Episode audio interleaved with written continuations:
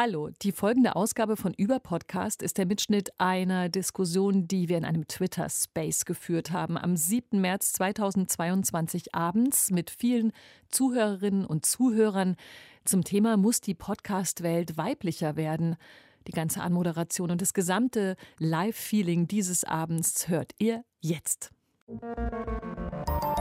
Deutschlandfunk Kultur über Podcast. Wir reden heute über die ähm, Frage, muss die Podcast-Welt weiblicher werden? Das ist unsere Frage. Ich glaube, man kann sagen, hätten wir dieses Gespräch vor drei, vier, fünf Jahren geführt, hätten wir vielleicht kein Fragezeichen, sondern eher so, eine, so ein Ausrufezeichen hinter diesen Satz gestellt. Jetzt ist es so ein bisschen anders. Wir stellen im Schatten von natürlich immer noch sehr erfolgreichen, beglückwünschenswerten Gesprächspodcasts von männlichen Kollegen wirklich die Frage, muss denn der Podcastmarkt weiblicher werden? Oder sind die Rollen nur anders, aber irgendwie gut verteilt. Das tun wir heute hier in diesem Space, aber auch im Rahmen des äh, Deutschlandfunk Kultur Podcasts über Podcast. Stellt euch vor, da geht es um Podcasts. Uns gibt es seit zwei Jahren. Wir erscheinen alle zwei Wochen und das tun wir auch morgen dann mit eben diesem Thema am Internationalen Frauentag. Zufälligerweise passt es ganz gut. Ich höre gleich auf, so viel zu reden, dann sind die Gäste dran. Aber ich muss ein paar Sachen noch sagen. Wir haben im Vorfeld auf Twitter schon so ein bisschen erklärt, worum es geht. Lustigerweise stand dann nach ein paar ersten Replies sofort im Raum, dass wir möglicherweise darüber reden, dass Männer nicht mehr podcasten dürfen. Äh, das wollen wir gar nicht. Wir wollen, können alle chillen und sich entspannen. Wir verbieten hier nichts. Und wir reden auch nicht nur mit Frauen über Männer. Und überhaupt wollen wir gar nicht über Leute reden. Hier sind gleich sehr unterschiedliche Podcasts durch unsere Gäste vertreten, was die unterschiedlichen Themen, die diversen Gäste, die Hosts und die Redaktion dahinter betrifft. Wir hier sind nur ein Ausschnitt unserer jeweiligen Arbeit. Das ist hier also kein abgeschlossenes Panel, das euch irgendwas vordiskutieren möchte. Wir sind gerade mal ein Angebot und dieser Space ist zum Reden da. Das Panel also oder das Podium oder die Gesprächsrunde setzt sich hoffentlich auch in dieser äh, Gruppe von Leuten, die hier heute Abend versammelt sind, fort. Das würde uns auf jeden Fall wahnsinnig freuen. Stellt Fragen unter dem Einladungstweet von Deutschlandfunk Kultur, wenn ihr möchtet, oder meldet euch mit einem Sprechwunsch. So heißt es doch bei Spaces, mit einem Sprechwunsch.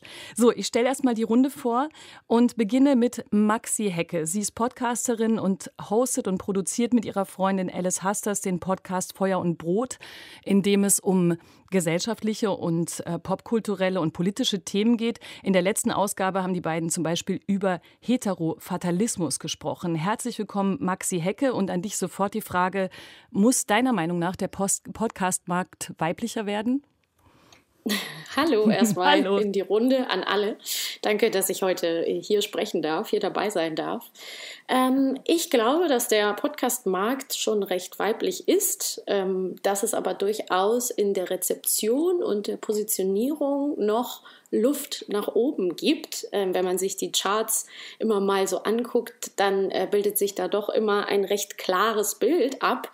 Ähm, aber ich mache hier erstmal einen Punkt und äh, lasse erstmal die anderen Gästinnen was dazu sagen und bin sehr gespannt. Dankeschön, schön, dass du da bist, Maxi. Es freut uns auch sehr. Nora Hespers ist freie Journalistin und Podcasterin. Unter anderem hostet sie einen Podcast mit dem Titel Was denkst du denn? mit der Philosophin Rita Molzberger. Die Anachronistin, auch ein Podcast von Nora Hespers, ist genauso Grimme Online nominiert gewesen wie eben auch Was denkst du denn? Und früher schon auf die äh, rauskam Mensch, Frau Nora. Erstmal herzlich willkommen, Nora Hespers. Ich habe so gerne die letzte Ausgabe von Was denkst du denn gehört, denn da geht es um Ambiguitätstoleranz und vielleicht Vielleicht brauchen wir die ja heute auch. Vielleicht auch schon bei deiner Antwort auf die Frage, muss der Podcastmarkt deiner Meinung nach weiblicher werden? Ich weiß gar nicht, ob er weiblicher werden muss, weil ich finde, er ist schon sehr weiblich. Es wäre halt schön, wenn auch die weiblichen Podcasterinnen und Produzentinnen ähm, sichtbarer werden. Also ich habe gar nicht das Gefühl, dass wir so wenige sind. Wir sind natürlich deutlich weniger als äh, die Männer. Das hat aber Gründe in der Historie und in der Entwicklung des Podcasts an sich. Aber so ganz grundsätzlich nehme ich schon wahr, dass vor allen Dingen in den letzten zwei Jahren sich da unglaublich viel getan hat und ähm, dass es sehr viele Frauen gibt, die wirklich auch sehr gut im Podcastmarkt unterwegs sind. Ähm, ja, die müssten halt ein bisschen sichtbarer werden und sich vielleicht besser vernetzen oder so. Oder vielleicht auch mal auf diese wichtigen Panels eingeladen werden, auf denen sonst halt vor allen Dingen Männer sprechen. Ja, wie gesagt, wir haben heute auch schon gehört in, auf Twitter, dass wiederum, wenn nur Frauen sprechen, dass auch gleich äh, da eine Ungerechtigkeit festgestellt wird. Aber okay, das nur in Zwinkert-Smiley-Klammern. Ähm, du hast schon die historischen Gründe an angesprochen, die dazu führen, äh, deiner Betrachtung nach, warum die Situation so ist, wie sie ist. Vielleicht kannst du das mal ein bisschen genauer erklären, weil ich, ich könnte es jetzt aus dem Stand nicht mehr ganz so einfach herleiten, warum da so eine klassische oder so eine klassische Rollenverteilung ist und wir eigentlich am Ende auch hier über Sichtbarkeit und Nichtsichtbarkeit sprechen müssen. Also ich glaube, das hat auf ganz vielen Ebenen einfach strukturelle Probleme. Wenn man sich so anguckt, wer die ersten Podcasterinnen und Podcaster waren, das waren vor allen Dingen Technik-Podcasts. Und wenn wir uns die Techniklandschaft ankommen, dann gucken, dann ist die sehr männerdominiert. Plus, dass am Anfang, also anders als jetzt, wo wir uns einfach über Smartphones zusammenschalten können, die Technik noch deutlich zum einen komplizierter war. Man musste viel mehr Technikwissen haben und aber auch noch deutlich teurer. Und wenn wir uns dann angucken, wie die Einkommensverhältnisse waren, ne, Podcasts haben ja schon vor 15 Jahren gestartet. Also da sind wir ja jetzt ganz Late Adopter, wenn wir da heute drüber reden oder heute einen starten. Ähm, da muss man einfach sagen, dass ne, Männer haben in der Regel mehr Freizeit, haben weniger Care-Arbeit zu leisten. Männer haben in der Regel mehr Geld, ja, können deswegen auch besser diese Technik besorgen. Und wenn sie eh schon in den technischen Berufen waren, hatten sie auch häufiger einen besseren Zugang. Plus, die waren dann auch miteinander vernetzt. Und all das hat dann dafür gesorgt, dass dieser Markt erstmal sehr männlich geprägt war. Das hat aber überhaupt nichts mit den Fähigkeiten der Person zu tun, sondern vielmehr mit Zugängen, mit äh, Finanzstärke, mit Freizeit, also Freizeit, die man zur Verfügung hat. Und ähm, genau, deswegen sind Frauen einfach wesentlich später gestartet ähm, und auch in der Menge. Und dann hat man natürlich das äh, ständige Phänomen, dass zum Beispiel dann ähm, Menschen podcasten, die eine gewisse Stellung auch in der Gesellschaft haben. Und auch da sind Männer einfach immer noch dominierend. Das heißt, es sind weniger Frauen da, weniger Frauen sichtbar. Und all das führt natürlich konsequenterweise dann dazu, wenn die Strukturen schon so sind, dass natürlich dann ähm, die Podcast-Landschaft auch so wächst, wie sie gewachsen ist. Ich war kurz abgelenkt, weil ich nämlich ja so gerne, also das, ich habe die Argumente voll gehört. Ich habe ganz kurz so einen kleinen Einwurf hätte ich noch gehabt, nämlich ist diese, dieses ganze Care-Arbeit-Argument in der Podcast-Welt funktioniert das wirklich. Das liegt aber natürlich nur an so einer aktuellen Erfahrung von äh, Podcasten unterm Kinderbett oder so. Also die wahrscheinlich alle schon mal gemacht haben, dass ich so dachte, diese, genau dieses Medium hat ja eine ganz andere Zugänglichkeit vielleicht als andere Strukturen. Andererseits würde man wahrscheinlich dagegen setzen können, ja, vielleicht schon, aber man braucht natürlich auch irgendeine Grundstruktur, damit man überhaupt am Ende gehört wird, ne? Ja, aber es ist ja nicht nur die Aufnahme, es ist ja auch das Bearbeiten hinten raus. Also man darf ja nicht unterschätzen, wie viel Zeit man eigentlich braucht, wenn man einen gut produzierten Podcast machen möchte. Plus ne, jetzt auch gerade in der Corona-Pandemie, ich habe meinen Mensch-Frau-Nura-Podcast auf Eis legen müssen, weil es nicht mehr möglich war, Termine zu bekommen. Man hat halt ständig Termine gemacht und war eigentlich nur noch damit beschäftigt, Termine zu machen, weil die Kinderbetreuung nicht mehr geregelt war. Und äh, Frauen, man muss auch dazu sagen, Frauen in einem bestimmten Alter, nämlich in dem Alter, wo sie nun mal Kinder haben. Ne? Für eine jüngere Generation sieht das schon wieder ganz anders aus. Ich glaube, da haben wir auch so Generationengrenzen, die wir so ein bisschen einziehen müssen, äh, was Lebensrealitäten angeht. Aber wir mussten unseren Was denkst du denn Podcast, den Philosophie-Podcast, mussten wir auf monatlich umstellen, weil es uns nicht mehr möglich ist, uns 14-täglich zu treffen, weil es keine zuverlässige Kinderbetreuung gibt und weil man deswegen ständig seinen Alltag auf links ziehen muss. Ähm, und das macht es einfach unglaublich schwierig zu podcasten. Und wenn ich, um mit jemandem zu sprechen, der weiblich gelesen ist, ähm, fünfmal hin und her schreiben muss, um überhaupt erstmal einen Termin zu finden, weil der ständig wieder einbricht, das übersteigt dann auch leider meine Fähigkeiten der Organisation, äh, da immer hinterher zu sein. Und das war so, äh, ich, ich habe das nicht mehr geschafft. Also es ging einfach nicht mehr, da regelmäßig zu produzieren und habe es jetzt deswegen erstmal auf Eis gelegen müssen. Machen wir schnell mal weiter mit Christiane Attig, die auch noch hier in der Runde ist, Psychologin an der TU Chemnitz. Sie hat in der, einer Studie 2019 so eine Grundlage ähm, geliefert für die, also tatsächlich für diese Frage, die wir heute auch stellen, also wie die deutsche Podcast-Szene sich eigentlich zusammensetzt. Und sie macht selber viele Podcasts, die heißen Audiophil, Brainflix, Rentfall, äh, Science Heroes. Es geht um Podcasts, wenn Christiane Artig podcastet, um WissenschaftlerInnen aus marginalisierten Gruppen, um neue Perspektiven, um gesellschaftliche Missstände. Es ist jetzt wie so ein komisches Inhaltsverzeichnis, aber tatsächlich stecken sehr viele Themen in den Sachen, die Christiane Attig macht. Christiane, muss der Podcastmarkt weiblicher werden? Du kannst es auch ja direkt schon wissenschaftlich begründen. Ja, hallo erstmal. Schön, dass ich auch mit dabei sein darf. Ähm, ich finde, äh, die Podcast-Welt sollte auf jeden Fall weiblicher werden, weil Parität haben wir da auf jeden Fall noch nicht erreicht. Wenn wir das irgendwie ja, wenn wir äh, gesellschaftliche Standards anlegen und äh, das Ziel sein soll, dass der Podcast-Markt irgendwie repräsentativ sein sollte für die deutschsprachige Gesellschaft, dann müssen wir da auf jeden Fall noch mehr tun, weil äh, die wenn man das irgendwie prozentmäßig runterbricht, dann haben wir ungefähr 25 bis 30 Prozent Podcasterinnen ähm, von anderen Geschlechtsidentitäten mal ganz abgesehen. Und ich persönlich finde, da ist, äh, wie Maxi auch schon sagte, auf jeden Fall noch Luft nach oben. Aber äh, bleiben wir gleich mal oder nehmen es ein bisschen auseinander. Also Podcasterin, da sprechen wir jetzt tatsächlich von den Menschen, die in Mikrofone sprechen, weil wir eigentlich auch so ein bisschen, glaube ich, jetzt im Laufe des Gesprächs entdecken werden, dass der sogenannte Podcast-Markt natürlich aus vielen Ebenen besteht. Aber du meinst mit den 30 oder 25 bis 30 Prozent tatsächlich Menschen, die, denen ein Podcast zugeordnet wird, weil sie selber auch die Hosts sind?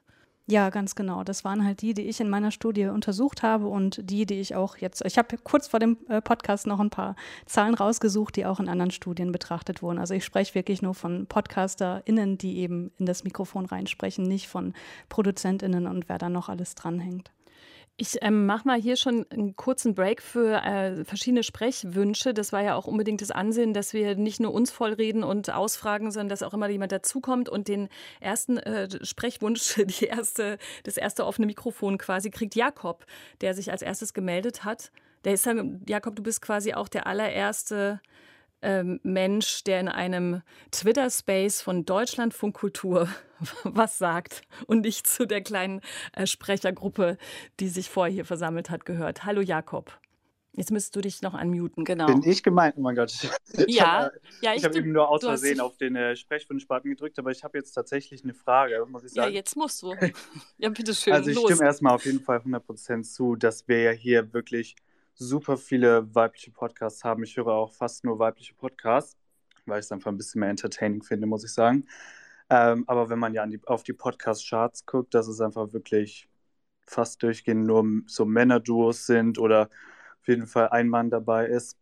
Und denkt ihr, dass das vielleicht auch so ein bisschen was damit zu tun hat, dass Männer einfach immer denken, dass sie so ihre Meinung zu irgendwas beitragen müssen und dass sie immer irgendwas Schlaues zu was zu sagen haben und das irgendwie ähm, keine Ahnung, ob das was damit zu tun hat, irgendwie diese, so ein bisschen, gibt mir das ja auch so Toxic Masculinity Vibes, aber dass die dann immer denken, dass sie da die richtige Meinung zu so Themen haben und dann denken, ach, jetzt wäre ein Podcast ganz toll. Ja, da können eigentlich die Podcasterinnen jetzt vielleicht äh, tatsächlich Maxi oder Chris, Maxi, du hast gerade schon geunmutet, ne? Vielleicht kannst du dazu was sagen, ob du dem so beipflichten kannst, was äh, Jakob da festgestellt hat.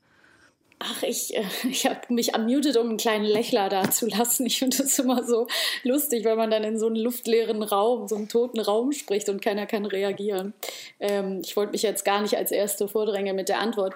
Aber ich ich äh, finde es schwierig jetzt sozusagen ähm, mit Blick auf die Podcast-Charts, wo ja auch viele prominente ähm, Männer und Frauen vertreten sind, ähm, eben mehrheitlich Männer, da die so zu pathologisieren und denen dieses Verhalten zu unterstellen. Generell glaube ich, gibt es schon so ein ähm, Selbstverständnis vielleicht oder ein anderes Selbstbewusstsein, wie wichtig die eigene Meinung ist oder wie sie ähm, zählt ne, im Vergleich zu anderen. Ich glaube, das ist immer interessant ähm, wenn man jetzt sozusagen aber mal die von Promis gehosteten ähm, Podcasts auch so ein bisschen beiseite nimmt, die ja schon mit einer gewissen ähm, Reichweite an den Start gehen, was ja sehr äh, zugenommen hat in den letzten Jahren, finde ich, sind da auch schon so verschiedene Aspekte, die alle einzeln könnte man die sehr ausführlich äh, besprechen, die, glaube ich, äh, Unterschiede machen. Wie äh, Nora eben auch schon ganz richtig gesagt hat, gibt es viele tolle und äh, spannende Podcasts von Frauen und ich glaube, es ist oft auch wirklich so eine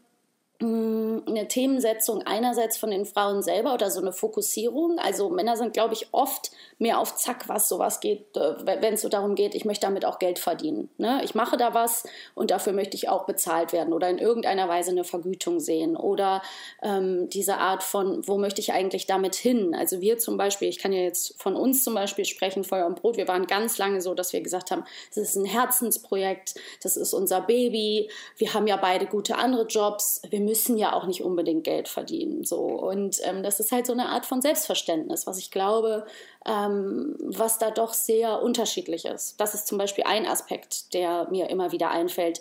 Der läge da jetzt auf, auf äh, Frauenseite. Was ich aber zum Beispiel auch beobachtet habe, das ist sozusagen mein zweiter Punkt, ist, wie wir, und das wurde auch eben schon so ein bisschen angetupst, dieser Aspekt, wie wir wahrgenommen werden. Also zum Beispiel ist es ja so, dass wir sehr, sehr oft als ähm, zwei Freundinnen reden, locker, lässig miteinander, so werden wir dann besprochen. In gemütlicher Atmosphäre ist es ein funny Girl Talk. Manche Kommentare schreiben auch coole Pussy Power. Ich habe noch nie in einem männlichen Podcast irgendwie coole Penis Power als, als Kommentar gelesen. Also es ist auch so ein bisschen so eine Art von Infantilisierung, die da manchmal stattfindet, von einer sehr äh, fokussierten, fundierten Arbeit, die wir leisten. Also dann wird zum Beispiel ein Artikel über uns geschrieben im Kölner Stadtanzeiger und dann steht in der Überschrift, wir brauchen kein Konzept. Dabei haben wir immer ein ganz klares Konzept. Und es ist so ein bisschen auch die Wahrnehmung, ne, die in den Köpfen der Leuten sich, Leuten sich auch einfach erstmal so ein bisschen verändern muss. Dass nicht nur, wo zwei Frauen miteinander reden, muss das nicht direkt ein Girl Talk sein. Es muss auch nicht um Dating gehen, es muss auch nicht um Sex gehen. Aber es ist immer noch so ein bisschen in den Köpfen der der Leute drin, habe ja. ich den Eindruck. Ja, total. Aber das würde ich aus meiner Beobachtung auch total unterstützen. Also ich habe bei allen, also ich glaube wirklich bei keinem einzigen von zwei Frauen gehosteten Podcast nicht irgendwann mal gehört, wie die beiden sich dann jeweils unterhalten mussten darüber, dass sie eben kein Sex-Podcast sind. Also anscheinend äh, muss man dieses äh, einfach von außen zugeschriebene Image auf der Stelle loswerden oder dass es eben nicht nur um Frauenthemen Themen gibt. Das ist auch eine interessante Frage vielleicht für ein bisschen später noch, wie eben auch, also weil wir reden ja nicht einfach nur, um über irgendwas zu reden, sondern auch um festzustellen, was es auch für Konsequenzen für Themen hat, ne? welche Podcasts wie besetzt sind und es nicht nur darum geht, um irgendwelche Zahlen oder Quoten oder sonst was zu erfüllen, sondern die aus der Sichtbarkeit auch eine andere Abbildung von verschiedenen Themen zu machen und sich eben nicht immer nur in den gleichen zugeschriebenen Themengebieten dann angeblich bewegen zu müssen. Aber da rede ich schon wieder viel zu viel, weil wir haben freundlicherweise viele Sprechwünsche. Zum Beispiel Mary Ann ähm, hat sich gemeldet oder Marianne, ich weiß es nicht ganz genau. Herzlich willkommen hier im Twitter-Space du könntest jetzt gerne mit deiner Frage dich an entweder konkret jemanden von der Runde wenden oder einfach erzählen. Ganz lieben Dank. Ähm, ja, es ist für mich das erste Mal, ehrlich gesagt, dass ich hier an so einem äh, Space teilnehme. Super, super spannend. Ähm, ja, ich wollte eigentlich auch nur sagen, genau, ich bin die Mary vom Handelsblatt. Ähm, genau, bin bei uns quasi Ressortleiterin, was Podcast und Video betrifft und Host von Handelsblatt Today. Und äh, ich fand den Punkt eben ganz spannend ähm, in der Ausgangsfrage von dir, als du ähm, gefragt hattest, ob äh, Podcasts weiblicher oder die Podcast-Welt weiblicher werden muss. Ähm, ich glaube, sie ist gar nicht so unweiblich, aber oft wird es gar nicht gesehen. Also ich sehe das so ein bisschen bei unseren Themen, die, äh, ja, ich sag mal, vielleicht irgendwie auf den ersten Blick hin männerbesetzter wirken, also Finanzen, Wirtschaft und sowas, aber eigentlich sind sie das gar nicht mehr. Und ich glaube, viele wissen das noch gar nicht. Und deswegen fand ich den Punkt mit der Vernetzung eben ganz gut, wo gesagt wurde, dass wir eigentlich vielleicht dieses Netzwerk irgendwie auch noch viel stärker nutzen müssen, was Frauen untereinander haben und auch gegenseitig aufeinander aufmerksam machen müssen, damit sich auch mehr Frauen für die Themen interessieren, weil das ist tatsächlich was, ähm, ich glaube, so viel kann ich preisgeben, dass ähm, ja bei uns einfach die Community sehr männlich ist und wir uns oft auch wünschen würden, dass ja viel mehr Frauen sich noch für diese Themen interessieren. Und ich glaube, das kann dann nur über so ein Netzwerk kommen. Ja, das wollte ich ja eigentlich nochmal loswerden an der Stelle. Und sehr cool, diese Runde hier. Aber du, warte, warte kurz noch, bevor du, bevor du verschwindest, weil, weil das finde ich nämlich interessant. Also ich kenne nicht die, das Handelsblatt-Podcast-Portfolio so genau, aber bedeutet das auch, dass ihr genau bei diesen angeblich oder wie auch immer vermeintlich männerbesetzten Themen dann auch äh, extra nach weiblichen Hosts zum Beispiel sucht, damit sich, damit sich diese komische äh, Hürde mal überwinden lässt? Nee, tatsächlich ähm, war Today, ähm, also der Finanzpodcast von uns, von Anfang an komplett weiblich und zwar einfach zufällig, weil sich einfach die Frauen bei uns sehr für die Themen interessiert haben in der Redaktion ähm, und es irgendwie gut gepasst hat. Also es war mehr oder weniger ein Zufall und die These war sogar am Anfang, dass wir durch diese komplett weibliche Besetzung, also mittlerweile haben wir auch Männer mit dabei, die Hosts sind, aber am Anfang, wie gesagt, das erste Jahr war nur weiblich und eigentlich war die These, dass wir deswegen dieses Thema Finanzen dann auch quasi äh, weiblich weiblicher besetzen können, dass wir vielleicht dadurch irgendwie weib mehr weiblichere ähm, Hörerinnen dazu bekommen. Das war halt einfach nicht der Fall. Das fand ich super interessant. Also das war eigentlich die Erwartungshaltung dahinter. Okay, danke, danke dir sehr, für, dass du da ein bisschen aus, aus der Redaktion erzählt hast. Ähm, ich ich sag nichts, ich lasse das mal hier das Publikum machen und jetzt ist Anna-Maria Fabian am Start. Langsam habe ich das Twitter Space eigentlich ganz gut im Griff. Merkt ihr hoffentlich auch alle. Hallo Anna-Maria. danke für, eure, äh, euren tollen Space und danke auch, Nora, für deinen Beitrag. Und ähm, ich danke auch also der Wissenschaftlerin, die das angesprochen hat. Ich glaube, das ist ja eben auch das Problem für viele Frauen, dass sie natürlich auch schauen müssen zuerst, wie sie den Zugang schaffen, also überhaupt zum Podcast und wie macht man das überhaupt, ja. Auch wenn man technisch affin ist, man muss tatsächlich auch bedenken, Care-Arbeit ist tatsächlich auch ein Aspekt. Ne? Und wenn ich zum Beispiel meine Twitter-Spaces mit einer Reichweite von 200 bis zu 40.000 Zuhörerinnen und Zuhörern, abhängig davon, wen ich einlade und mit wem ich spreche, ist es tatsächlich auch so, dass ich da auch sehr viel Vorbereitung brauche. Und ich glaube, viele Frauen wissen auch gar nicht, auch wenn sie zum Beispiel daran denken, wie ich, einen eigenen Podcast zu machen, wo sie anfangen sollen. Ich glaube, da bräuchte man mehr Unterstützungsangebote. Und was ich auch dann noch bei Spaces merke, wo ich schon mehr Erfahrungen habe und eigentlich einige Spaces auf die Beine gestellt habe, ist auch die Tatsache, dass die Reichweite dann auch wirklich wichtig ist. Denn es fällt mir auf, weil ich zum Beispiel im Bereich Kommunikation, zum Beispiel politische Kommunikation oder auch Wirtschaftskommunikation oder gesellschaftliche Themen wie zum Beispiel Sichtbarkeit, Diversität und Inklusion, also einen Space mache, dann kriegt ja für den gleichen Space mit ähnlichen Eingeladenen von einem Mann deutlich mehr Reichweite zum Beispiel als von Frauen. Ne?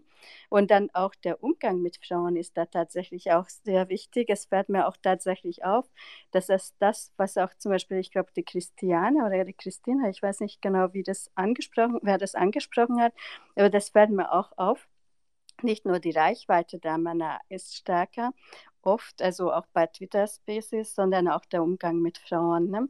Wenn oft zum Beispiel eine Kritik also an eine Frau geäußert wird, dann machen oft auch Frauen dann weiter mit und versuchen dann eben auch vieles zu zerreden, weil, einem, weil einem was nicht gepasst hat. Und ja, und das fällt mir halt einfach auf, dass ich glaube, dass wir Frauen zueinander auch ein bisschen lieber und nachsichtiger sein sollten. Ja, und wenn dann halt Männer anfangen zu stänkern, dann ist es halt vielleicht nicht sinnvoll, wenn dann zehn Frauen noch gleich mit unterstützen und was zerreden. Ne? Und danke für diesen tollen Space und auch für die Beiträge. Danke ebenso für, für, den, ja, für den Beitrag und vor allem ja eigentlich quasi auch schon gleich für das Statement. Christiane. Ja, ich wollte noch mal äh, im Grunde bei Jakobs Frage noch mal anfangen und äh, alles, was danach gesagt wurde, baut so schön aufeinander auf. Also die Frage, warum Männer überhaupt in Podcasts mehr äh, ja, zugegen sind oder mehr gehört werden. Das Selbstverständnis, was Maxi genannt hatte, fand ich hier schon total wichtig. Ähm, da hatten wir jetzt nur über das Selbstverständnis von Männern gesprochen, die möglicherweise aufgrund von Sozialisationserfahrung ist ein super komplexes Thema, sich eben mehr berufen fühlen, ihre Meinung in die Welt hinaus zu posaunen. Äh, damit einhergeht aber auch häufig, und das ist so eine, ja, eine Erfahrung, die eher auf so äh, anekdotischer Evidenz von mir basiert, dass Frauen oft unsicher sind, ob überhaupt ihre Kompetenz oder Expertise ausreichend ist, um öffentlich über irgendwas zu sprechen. Was auch wieder damit einhergeht, und das äh, kam jetzt im letzten Kommentar so ein bisschen raus, dass Frauen und natürlich auch Personen anderer Geschlechteridentitäten, abgesehen von cis-männlichen Personen, sich einfach verletzlicher machen, wenn sie sich im Internet präsentieren, sei das jetzt in Podcastform oder YouTube oder was auch immer. Also Hasskommentare und sexuelle Belästigung oder auch einfach so das Infragestellen der Kompetenz oder der Relevanz von Perspektiven marginalisierter Personen. Ähm, das ist ein Faktor, der, glaube ich, viele äh, Frauen davon abhält, Podcasts auch zu starten. Und äh, dass das nicht nur ein Vorurteil ist, das sieht man ja einfach an den Kommentaren zum Ankündigungstweet für diesen Space ganz äh, hervorragend, finde ich. Absolut. Nora, du kannst gleich anschließen. Dann haben wir nochmal Sprechwünsche, aber bitte. Ja, genau. Ich wollte auch noch sagen, ähm, dass Frauen häufig auch gar nicht so häufig dazu kommen, selber Podcasts zu hören und da viel, viel deutlicher auswählen müssen. Also ähm, einfach, weil die weniger Freizeit haben, weil die im Zweifel dann eben nicht auf der Joggingstrecke sind, sondern irgendwo von A nach B ein Kind von A nach B zu bringen. Ähm, das ist halt auch noch ein Faktor. Man kann sich einfach weniger Input holen. Das heißt, man muss sehr genau auswählen und die Podcast-Listen sind sind in der Regel sehr viel kürzer, es sei denn, man hat halt beruflich damit zu tun. Das finde ich ist auch noch so ein wichtiger Aspekt. Und ähm, ich hatte Larissa Vasilian schon getaggt. Die hat ein dickes, fettes Buch geschrieben übers Podcasten und das auch schon eine, glaube ich, ich weiß nicht, wie viel eine Auflage ist, das auch nochmal erneuert worden ist. Das ist super. Da steht alles drin von A bis Z, wie man ans Podcasten rankommt. Und ich kenne sehr viele Leute, die damit angefangen haben zu podcasten. Larissa Vasilian selber wird aber kaum wahrgenommen, wird halt ähm, nicht auf Podien eingeladen zum Beispiel. Äh, und da sitzen dann vor allen Dingen Männer. Ich weiß, dass wir es, ich weiß nicht, vor zwei oder drei Jahren bei den Münchner Medientagen einfach kritisiert haben und uns wurde gesagt, sie hätten keine Frauen gefunden. Daraufhin haben wir einfach mal nachgefragt, ob denn irgendwer mal bei Larissa Vasilian angefragt hat. Und die hat halt nicht mal eine Anfrage bekommen. Das heißt, die hatte niemand auf dem Schirm. Und die gehört zu den frühesten Podcasterinnen in Deutschland, die ich kenne. Schlaflos in München war, glaube ich, ihr erster Podcast. Und mit dem Podcast Slow German verdient sie auch Geld. Also die macht es richtig, richtig gut. Schreibt mittlerweile bei Übermedien die Podcast-Kritik mit.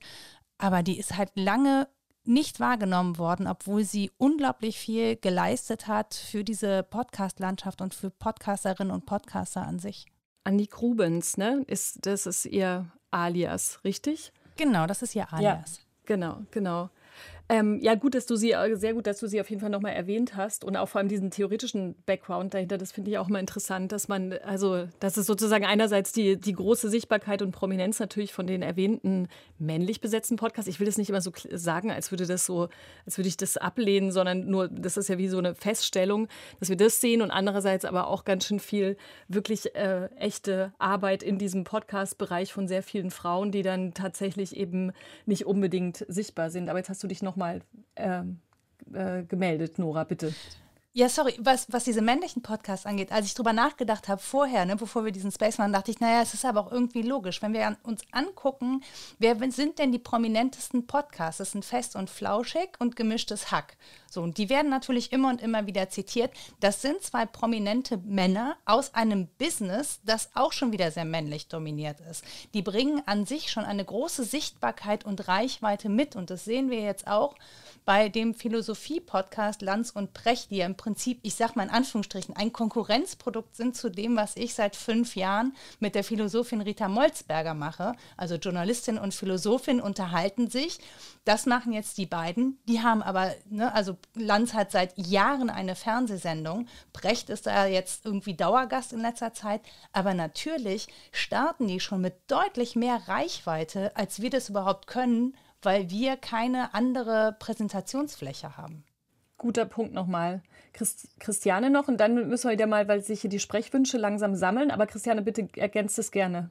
Äh, nur ein ganz kurzer Punkt, weil du gerade diesen Vergleich aufgemacht hast zwischen Lanz und Brecht und deinem Podcast. Das ist einfach qualitativ so was anderes, was ihr bietet und was Lanz und Brecht bieten. Und das ist einfach, ich finde es so tragisch, dass es da eben diesen Gap gibt in der Sichtbarkeit und finde, dass viel mehr Leute deinen Podcast hören sollten, die vielleicht Lanz und Brecht hören und denken, das sei Philosophie. es regnet Herzen im Twitter-Space. Ähm, Becky ist an der Reihe. Jetzt kann ich deinen, ich weiß, ich weiß, wer, ich weiß, wer du bist, weil ich kenne dich von Twitter, aber jetzt kann ich deinen ganzen Namen nicht sagen, weil ich den nicht genau weiß. Hallo. Hi, äh, danke, dass ich sprechen darf äh, und dass es hier schon Herzen gibt. Das ist ja sehr nett. Ähm, äh, ich äh, melde mich, weil, also es gäbe hunderte Sachen zu sagen. Ich bin auch Podcasterin übrigens, für die, die es nicht wissen. Ähm, und ich glaube, ich finde es total spannend, dass sich am Anfang eigentlich alle Sprechenden heute einig waren, dass die Podcast-Landschaft ja schon recht weiblich ist, geworden ist.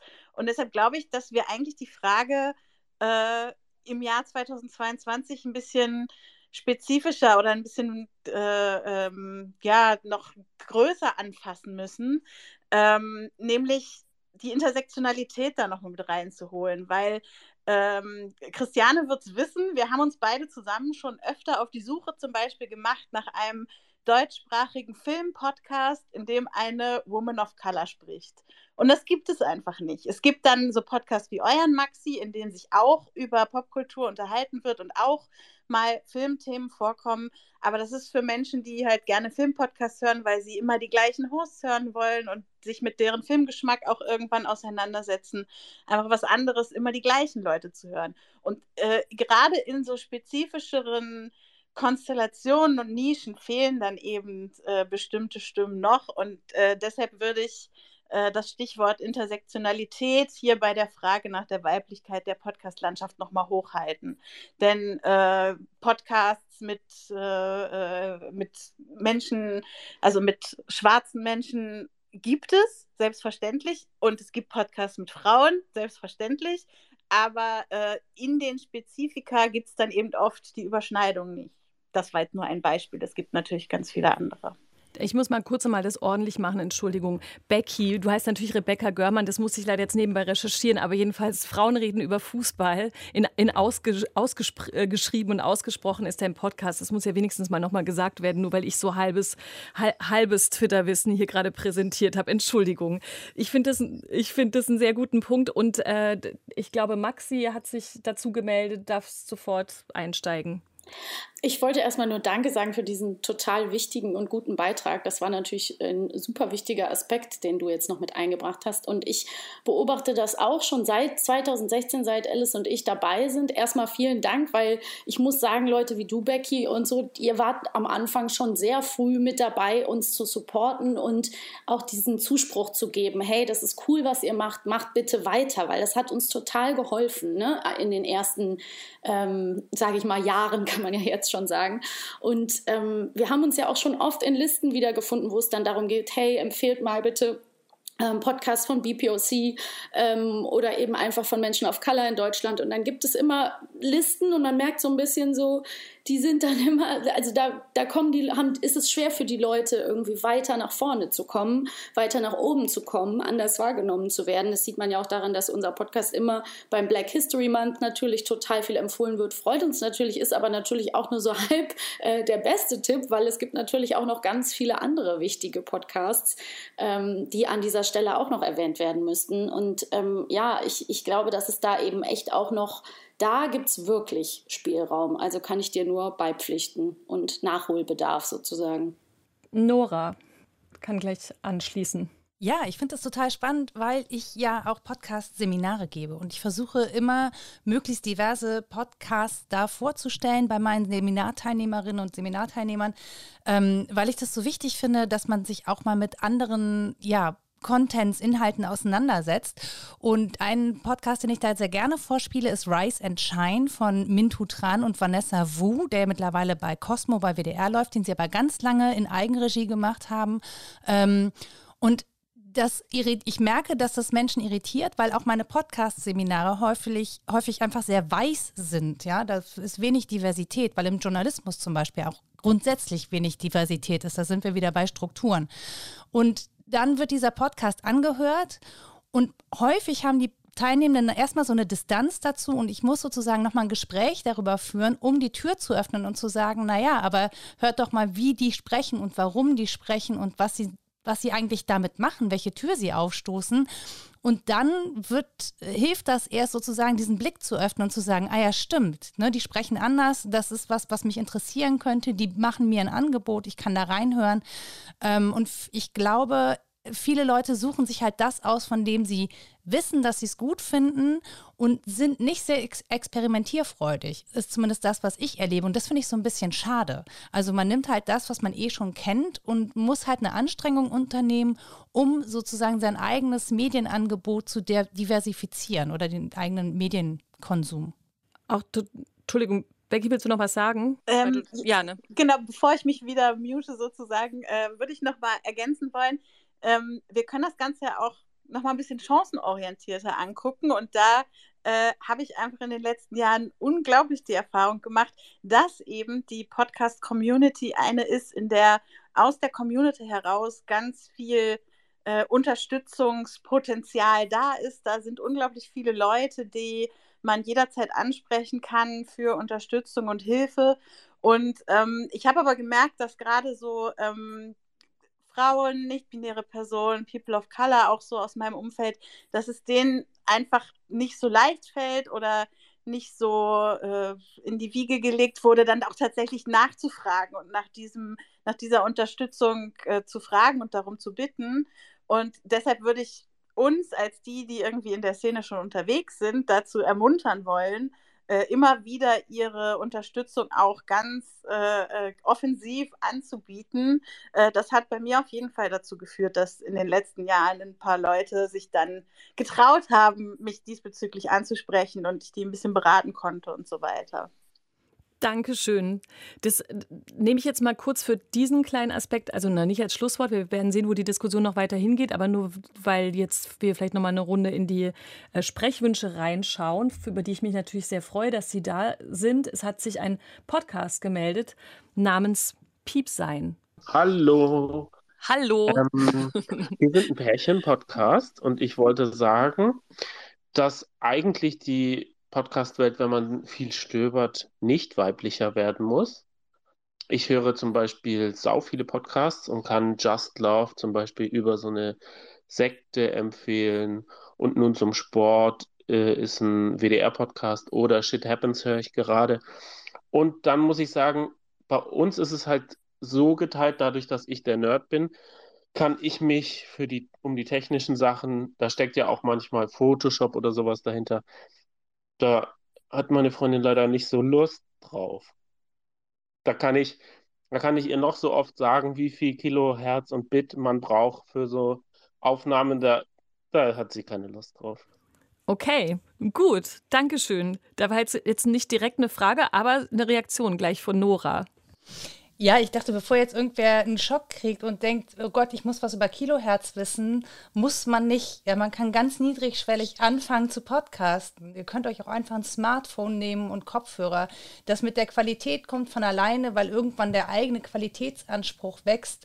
Es, man muss auch nicht direkt ein Riesenpublikum erreichen oder so. Ja, die meisten Podcasterinnen und Podcaster ähm, fangen klein an und erreichen überhaupt niemals äh, ein Millionenpublikum. Aber darum geht es ja gar nicht. Es geht darum, ein Themenangebot zu schaffen oder auch ein Gesprächsangebot. Also es kann ruhig sehr viel niedrigschwelliger sein und wenn ich Photoshop kann, der nimmt halt Canva. Also auch da gibt es Möglichkeiten. Man muss da nicht Expertin oder Experte für irgendwas sein. Habt da keine Angst.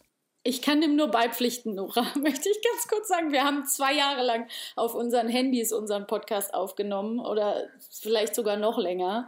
Also ähm, das ist absolut, natürlich kann man dann in die ersten Folgen reinhören und denkt sich manchmal, oh, warum klingt das wie ein rostiger Eimer? Aber ich bin absolut deiner Meinung, dass der Qualitätsanspruch wächst mit der Zeit und ähm, dass das Wichtige ist, irgendwie Spaß daran zu haben und seine Nische zu finden auch und dran zu bleiben vor allen Dingen. Ich glaube, das ist bei vielen vielen das Ding. Und die Angst zu verlieren davor, dass eben, ja, dass vielleicht blöde Kommentare kommen könnten oder was auch immer, weil ich glaube, das ist halt immer noch am Anfang sehr hart für viele. Mhm. Ich habe gerade noch mal gedacht, ähm, vielleicht ist es noch eine Frage für dich, Christiane, bevor wir gleich wieder ins Publikum quasi gehen. Und ich hoffe, dass wir das nicht immer schon nebenbei angerissen haben. Es ist, wenn man so einen Twitter-Space moderiert, wie ich gerade feststellen muss, dann schweift man echt zwischendurch ab, weil man versucht, das alles zu äh, domptieren sozusagen. Aber weil jetzt gerade auch ähm, der, der Pärchen-Podcast Piep sein nochmal die Rollenaufteilung äh, vermeldet hat, habe ich gedacht, haben wir schon genügend darüber gesprochen, wie denn dann, wenn wir das äh, so gendermäßig aufgeteilt anschauen, diesen Podcast-Markt, wie sich dann auch Themen verändern, nicht nur die von außen zugeschrieben werden, ne, was wir vorhin mit Maxi besprochen haben, hier so, ja, dann alle glauben, ihr macht doch bestimmt so Girly-Themen oder es ist alles so Pussy Power oder was, was du auch immer da Schönes zitiert hast. Wie ist es denn faktisch? Also kann, kann man da was drüber sagen oder Christiane, weißt du dazu was, wie da eine Themenverteilung dann stattfindet zwischen sogenannten Männern und sogenannten Frauen-Podcasts? Da kann ich ein bisschen was dazu sagen. Ja, das sind auch Daten, die ich mit erhoben habe. Und ähm, das Bild ist jetzt nicht so super klar aufgeteilt. Es gibt so gewisse Genres, die eher von Männern und solche, die eher von Frauen bearbeitet werden, beispielsweise Gesellschaft und Kultur. Ähm, da sind wesentlich mehr Frauen als Männer unterwegs, also relativ gesehen. Ne? Ähm, das gleiche gilt für so diese ganzen Weiterbildungspodcasts, Gesundheitspodcasts. Ähm, und ja, Podcast-Themen, die eher von Männern dominiert sind, sind so Spiele- und Hobby-Podcasts, Technologie. Ich glaube, das äh, wundert jetzt auch niemanden. TV und Film, äh, das ist ja so der Bereich, wo ich mich auch aufhalte. Der ist auch äh, relativ gesehen ähm, Männer dominiert. Und dann gibt es halt auch noch Genres, wo es komplett ausgeglichen ist, wie Wissen und Wissenschaftspodcasts oder Unterhaltung, Comedy, wo man überhaupt keine Geschlechtereffekte findet. Mhm gut für diesen kurzen äh, Exkurs. Danach geht es weiter wieder mit ähm, einem Sprechwunsch und zwar von Andy. Ähm, wenn ihr von äh, Charts redet, ähm, schreibt doch am besten dazu, welche ihr genau meint, weil ich glaube, die Apple-Charts waren es, keine Ahnung, ob sich das in den letzten Monaten geändert hat, aber die letzten zehn Jahre war es das so, dass es ja nur die Leute, die neu abonniert haben, äh, damit reinzählen. Ja, dementsprechend ist eigentlich dieses, wer da hoch oben ist, schafft es nur viel Aufmerksamkeit äh, auf sich zu vereinen, dass Leute mal reinhören und nicht unbedingt, dass die Leute da dranbleiben. Und die andere Frage ans Panel, ähm, könnt ihr irgendwelche Verzeichnisse empfehlen, wo man äh, nicht männliche Podcasts findet oder äh, nach Podcasts mit weiblicher Beteiligung filtern kann? Super, die Charts-Frage ist echt gut, dass du das nochmal angemerkt hast. Das wollte ich auch viel sachter eigentlich äh, zwischendurch mal anmoderieren, weil das, äh, das, das nicht einfach nur so nachweislich irgendwie, also dass man sich nicht daran nur orientieren kann und dann beschließen kann, ah, okay, der oder der Podcast ist erfolgreich. Das, glaube ich, wissen auch die meisten in dieser Welt, aber es ist immer gut, das nochmal zu betonen. Ähm, aber da dürft ihr gerne auch, wer auch immer von euch was sagen möchte, dazu was sagen zu dem Charts-Thema und natürlich auch gerne nochmal zu Listen und Auffindbarkeit eben von den Podcasts, über die wir heute sprechen. Nora. Ja, es gibt da ja ein fantastisches Podcast-Verzeichnis, das heißt feed.de, fyyd.de, also wie Feed mit zwei Y. Ähm, da kann man eine Menge Podcasts suchen und dann gibt es das äh, Podcast-Verzeichnis podcasterinnen.org. Das hat Becky freundlicherweise heute auch nochmal unter den Thread zur Ankündigung geschrieben. Auch da kann man ähm, weibliche Podcasterinnen finden. Nele Heise hat vor einiger Zeit mal ein ähm, einen Artikel geschrieben, Listening In. Da ging es um weiblich diverse Podcasts und was eigentlich äh, Podcasterinnen vor allen Dingen ähm, für die Podcastlandschaft getan haben, weil darüber haben wir auch noch nicht gesprochen, dass auch viele, also unter den Produzierenden sehr viele Frauen dabei sind, wie zum Beispiel Maria Lore Lorenz mit Pool Artist, die sehr viele Zeit-Podcasts produziert. Äh, Felicia Mutterer von Achtung fällt mir da ein.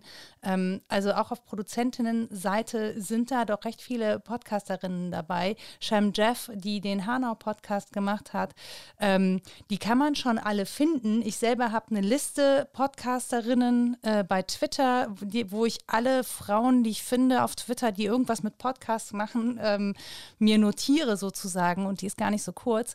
Also man kann die schon finden. Man muss eigentlich nur ein bisschen die Augen offen halten und vielleicht auch sein Twitter-Feed mal so kuratieren, ähm, dass da mehr Frauen stattfinden. Weil das haben wir eben auch schon von Anna-Maria gehört, dass ähm, dass es vor allen Dingen große Männernetzwerke gibt. Und das liegt daran, dass die einfach sich auch auf Twitter stärker vernetzen und sehr undivers sind.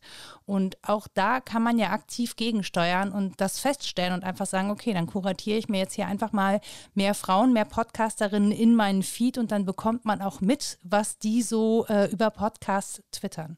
Ich möchte auch noch gleich eine Ergänzung machen. Haus 1, ne, können wir auch, glaube ich, nochmal erwähnen mit äh, Katrin Rönnecke und Susanne Klingner. Auch lustigerweise habe ich in dem Zusammenhang dieses Panels festgestellt, dass eigentlich, ich glaube, sie hatten es fast genauso genannt, 2019 auch eine Runde, zwei, zwei Männer reden miteinander. Ich, Entschuldigung, wenn ich es falsch zitiere, aber da dachte ich, Wahnsinn, wie das, äh, wie, also das Thema gibt es natürlich, es taucht immer wieder auf, aber es hat eben, glaube ich, trotzdem immer unterschiedliche Kontexte, über was man dann jeweils genau redet. Und das ist nochmal vor zwei Jahren oder vor fünf Jahren, wie ich vorhin angedeutet habe, nochmal an anders äh, zu betrachten war. Die Situation auf dem Podcastmarkt ist eh klar, aber da kommen natürlich auch äh, viele Podcasts her und natürlich ist das auch, glaube ich, ein wichtiges ähm, Produzentinnen-Duo quasi oder Labelbesitzerinnen-Duo. Ähm, ich würde mal weitermachen, weil hier sich die Sprechwünsche wieder stapeln. Das heißt, als nächstes ist, ich weiß es eigentlich gar nicht mehr genau, wer als nächstes dran ist. Ich muss mal hier kurz gucken in meiner kleinen Liste. Ich würde mal einfach weitermachen mit ähm, Daniela. Hallo Daniela. Erstmal Hallo in die Runde. Ich freue mich sehr ähm, Hallo. über die Gästin. Ähm, genau, ich habe mich jetzt gemeldet, weil ich ein Teil hinter podcasterin.org bin. Ähm, ich habe das mit Nele Heise und Michaela Lehr zusammen gestartet. Ähm, und tatsächlich kommt bei uns auch so der Care-Arbeitsfaktor dazu. Die Plattform gibt es jetzt, glaube ich, seit 2000, Ende 2018. Ich bin in der Zwischenzeit Mutter geworden. Ähm, und dann bleibt natürlich auch einiges brach liegen. Aber wir freuen uns immer noch über Leute, die sich ähm, in das Verzeichnis eintragen. Was mir jetzt die ganze Zeit aber noch so als Thema unter den Nägeln brennt ein bisschen, ist so die Frage, wer setzt die Themen und wie werden die Themen auch bewertet? Ähm, Maxi hat es gerade schon so gesagt, man musste immer sagen, wir sind kein Sex-Podcast, wir sind kein Girly-Podcast und es ist auch wichtig, das zu sagen. Aber es wird dann oft auch belächelt, wenn Frauenthemen in Anführungsstrichen ähm, besprochen werden. Also der Beauty-Channel ist dann weniger wert als der Technik-Channel. Und da muss man, finde ich, auch ein bisschen aufpassen, dass man nicht in so eine Falle tappt, ähm, Frauenthemen dann so abzuwerten, weil sie ohnehin schon Schwierigkeiten haben, die Themen vielleicht auch zu setzen. Das war mir nochmal wichtig zu sagen. Ja, voll gut. Muss ich leider, das finde ich auch echt gut, dass du das gesagt hast, weil ich finde, das geht einem oder mir geht es sogar manchmal selber dann so, dass ich dann feststelle, okay, man möchte das dann tatsächlich selber schon abtun, weil man denkt, ach so, jetzt ist es, das, das unterstützt sozusagen die Aufteilung, aber das ist natürlich totaler Quatsch. Ich ähm, weiß nicht, ob das jemand vielleicht ergänzen will oder sich auch damit mit dem ähm, Einwand schon mal beschäftigt hat in Sachen eigene Podcasts, Christiane zum Beispiel vielleicht. Also ich kann das auch total unterschreiben äh, und würde das eigentlich nur noch gerne ergänzen, weil diesen Vorwurf, naja, das sind doch auch einfach nur Frauenthemen, das kriege ich halt häufig gehört in Bezug auf feministische Themen, wo mir dann gesagt wird, naja, äh, wenn ich jetzt irgendwie einen Film bespreche, äh, manche finden es gut, dass ich da so eine feministische Brille aufsetze, von anderen höre ich dann aber, ja, kannst du nicht mal irgendwie neutral auf den Film gucken, wo ich denke so, sorry, nein, das ist mein Blick, das kann ich nicht an, an ablegen, einfach so äh, wie eine tatsächliche Brille. Und das ist noch so ein äh, ja, Vorwurf, der auch dann, wie man sich vorstellen kann, eher aus männlichen Kreisen kommt. Maxi? Ja, da möchte ich auch nur noch ergänzen, ähm, was, wer bestimmt überhaupt, was neutral ist. Ne? Also das ist ja auch immer schon so der Ausgangsfehler, dass man quasi sagt, das Neutrale ist sozusagen gesetzt im Fall, was, was man irgendwie gelernt hat, das weiß cis-männliche und alles andere ist dann quasi eine, eine Nischenperspektive. Ne? Also das ist ja schon irgendwie der Fehler. Und ich möchte auch noch mal ganz klar sagen zu dem, was du gesagt hast, Daniela, das ist mir auch total wichtig, dass das jetzt nicht falsch rüberkommt. Ich finde Sex-Podcast super, ja, die sind wichtig und ähm, die soll es auch bitte unbedingt geben. Das ist total äh, gut, wenn Dinge enttabuisiert werden und so weiter. Also das hat alles seine Daseinsberechtigung, absolut. Es kommt bei mir auch immer so ein bisschen aus dieser gleichen Richtung wie dieses Influencerinnen-Bashing, ne? obwohl das zum Teil total smarte Geschäftsfrauen sind mit guten Ideen ähm, und das totale Daseinsberechtigung hat. Und das ist ähnlich, glaube ich, auch wirklich ähm, ja, das ist, das ist noch das Problem ist, wie es dann oft wahrgenommen wird, weil Leute gar nicht hinterfragen, warum sie Dinge so wahrnehmen, wie sie es eben tun. Und da muss auf jeden Fall ein, ein Umdenken stattfinden, weil diese Podcasts ja nicht automatisch weniger wert sind. Und das wollte ich natürlich auch nochmal klarstellen. Finde ich gut. Ich auch. Äh, Nora. Ja, ich komme ja eigentlich aus einer anderen Ecke. Äh, ich mache diese Podcasts, die ja als äh, oder in denen es eine Männerdomäne gibt. Also sowohl Geschichte als auch Philosophie als auch Sport, wo ich mich bewege, sind ja alle männlich dominiert. Und es ist schon spannend zu sehen, ähm, wie man eben als, als Frau in diesen Domänen wahrgenommen wird, dass es nämlich so exotisch ist und so. Und ich immer nie verstanden habe, warum das exotisch sein soll oder warum man da so eine Ausnahme darstellen soll, weil man sich für Geschichte, Philosophie oder eben auch Sport interessiert, auch Sportpolitik. Und ähm, das ist so eine Zuschreibung von außen, mit der ich so überhaupt nichts anfangen kann, die es aber ja gibt. Und ich, ich glaube, es ist total wichtig, ähm, dass sich Frauen selber von diesen Zuschreibungen losmachen. Also, dass sie nicht denken, ja, da sind nur Männer, da habe ich nichts zu suchen, sondern wenn einen das Thema interessiert und da wirklich themenfokussiert vorangehen, wenn einen das Thema interessiert, dann setzt man das einfach um. Und es ist eigentlich egal, ob da jetzt äh, eher Männer oder Frauen sind. Es gilt übrigens genauso umgekehrt auch für Männer. Ne? Also wenn es da draußen Männer gibt, die für Männer einen Beauty-Podcast machen wollen, ja, warum denn dann nicht? Also das, das geht ja in beide Richtungen, das offen zu halten oder in alle Richtungen das offen zu halten, um hier nicht binär zu sprechen. Ähm, aber ich glaube, dass das bedarf einen Schritt oder eben ja die Ignoranz, die ich hatte, einfach das zu machen, was mich interessiert und mich nicht darum zu kümmern, äh, wer da sonst noch um mich rum podcastet und ähm, ob das jetzt männlich gelesene Personen sind oder nicht. Das würde ich total unterstreichen und ich will hier nochmal ein bisschen rauskitzeln, dass ich glaube, dass so einer der Hauptgründe ist, warum wir heute sprechen, weil ich glaube, uns ist bewusst, dass ähm, wir als Podcasterin auch eine Vorbildfunktion haben, die total wichtig ist, weil die Repräsentation von Frauen und äh, beispielsweise nicht-binären Personen anderer äh, marginalisierten Gruppen in dem ganzen Podcast-Bereich so wichtig ist, eben damit die Leute merken, okay, da sind Leute, die sind wie ich und die sprechen äh, über ganz diverse Themen. Also das, das mögen Sex-Podcasts sein, es können aber auch Geschichtspodcasts sein oder Wissenschaftspodcasts oder was auch immer, ähm, damit eben nicht mehr so die, die Ansicht gilt, naja, es gibt Podcasts und es gibt Podcasts von Frauen ähm, weil das ist was, was mich tierisch nervt. Und äh, ich glaube, wir sind da noch nicht an dem Punkt, dass wir sagen können, okay, das reicht jetzt an Repräsentation. Jetzt an der Reihe ist Herr Mahuma. Aber erstmal herzlich willkommen. Bitte schön deine Frage oder deine Anmerkung. Ich habe bei dem ganzen Thema, Entschuldigung, habe ich das Gefühl, ähm, es bezieht sich auf alles, dass manchmal Frauen selber Frauen niedermachen. Also als Beispiel, ich habe jetzt eine zweijährige Tochter und äh, ihre Tante kam, wir hatten Frauen Fußball-WM. Und sie sagte vor ihr, äh, ja, das sind ja nur die Frauen, das kann ich nicht ernst nehmen. Natürlich war meine Tochter zu jung dafür, um das zu begreifen, was sie da sagte. Aber manchmal werten Frauen selber Frauen ab in dem, was sie tun. Ich habe sie dann da gebeten, das nicht mehr zu tun. Aber ich glaube, das bezieht sich auf, auf die Podcasts, dass manchmal Frauen selber nicht ähm, das Gefühl haben, wenn ihnen Frauen das erklären, dass das richtig ist, sondern es muss es erst ein Mann erklären. Das ist ja tatsächlich dann schon, da kommen wir auf diese größere gesellschaftlichen Fragen, die dahinter stehen. Und das ist ja auch das, was ähm, so ein bisschen sogar von Anna-Maria Fabian vorhin, glaube ich, auch schon angedeutet wurde, ne? dass man natürlich nicht die ganze Zeit nur sprechen kann aus der Haltung heraus, das ist jetzt alles irgendwie schwierig oder kompliziert, sondern dass auch teilweise solche Prozesse ganz woanders anfangen müssen, bevor wir sie hier in dieser Podcast-Runde besprechen. Deswegen finde ich das eine gute Anmerkung. Erstmal danke dafür und Maxi hat sich dazu gemeldet. Ich wollte nur ergänzen, ich glaube, man muss schon differenzieren, was natürlich kommen diese Kommentare auch von Frauen und die Bewertung findet statt, aber es gibt ja auch noch mal eine andere Ebene von ähm, ja, von Bewertung, von denen Christiane vorhin gesprochen hatte. Vielleicht kann sie das gleich nochmal aufgreifen, der eben auch nochmal eine andere Form von gewaltvoller Kommunikation sein kann, sage ich jetzt mal ganz vorsichtig, den wir jetzt ein bisschen außen vor lassen. Aber ich möchte nochmal ergänzen zu dem, was du gerade gesagt hattest. Ähm, wir, in der zweiten Folge, die wir aufgenommen haben, haben wir über die unterschiedliche Wahrnehmung zum Beispiel von Männer- und Frauenstimmen schon gesprochen.